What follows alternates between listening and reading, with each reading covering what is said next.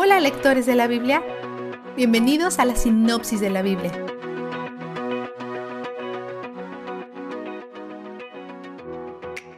Los pecados de Rebeca e Isaac tienen un papel muy importante en los planes inusuales de Dios para Jacob. Rebeca engaña a su esposo para que le dé su bendición a su hijo favorito, Jacob, e Isaac va en contra de las palabras de Dios al intentar otorgar su bendición al niño que Dios no había elegido para ello. Una bendición es diferente a una herencia. Tiene un significado más espiritual que financiero. Una vez que es dada, es irrevocable. Jacob tampoco está libre de pecado e incluso se refiere a Yahweh como el Dios de Isaac, no el suyo. En la bendición de Isaac, él habla de las mismas ideas que Dios usó en 25-23.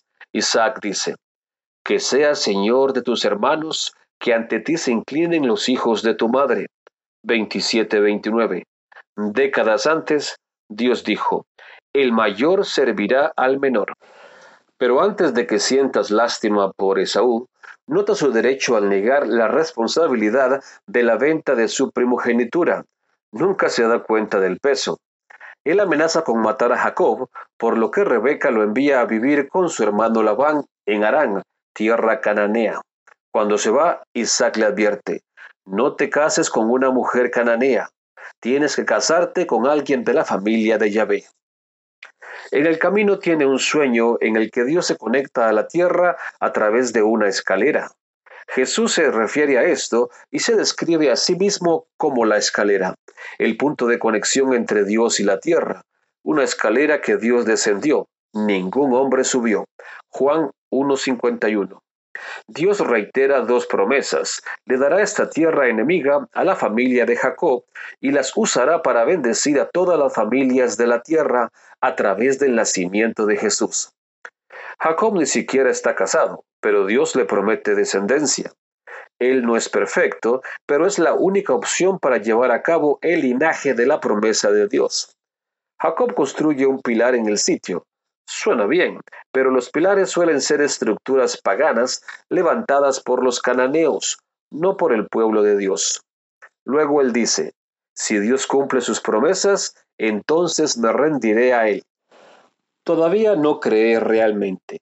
Yahvé todavía no es el Dios de Jacob. Cuando llega a los límites de Arán, va al pozo como cualquier hombre inteligente que busca una esposa.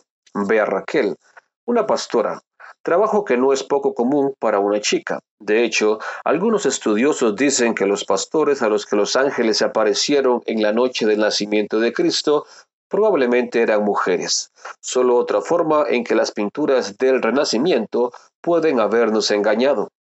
Jacob está encantado de saber que esta hermosa chica es su prima hermana, porque tiene que casarse en la familia.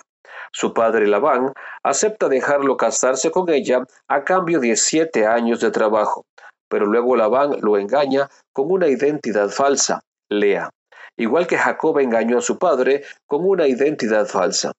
Debido a que la consumación ocurre de noche en una época anterior a la electricidad, Jacob no descubre la mentira hasta después de haber consumado el matrimonio. No hay vuelta atrás. Algo así como con la bendición que él recibió. Jacob negocia por Raquel con otros siete años. El truco de Labán les falló a Jacob y Lea porque Jacob la odia. Esta palabra a menudo describe un enemigo mortal, alguien con quien estás en guerra. Pero, como hemos visto antes, Dios tiene una afinidad especial por aquellos ignorados y con falta de amor. Es generoso y atento con Lea. Ella tiene cuatro hijos y los nombres de los tres primeros revelan cuánto dolor hay en su corazón, cuánto quiere que Jacob la ame. Para cuando tiene su cuarto hijo, está empezando a ver a Dios como suficiente, pero ella tendrá que volver a aprender esta lección. Así que esto no es del todo un empaque con un lindo moño. Vistazo de Dios. Ya hemos notado su soberanía sobre el mal del enemigo, pero aquí vemos otra capa de su soberanía sobre el mal. está sobre los pecados del hombre, la maldad de nuestros propios corazones y acciones.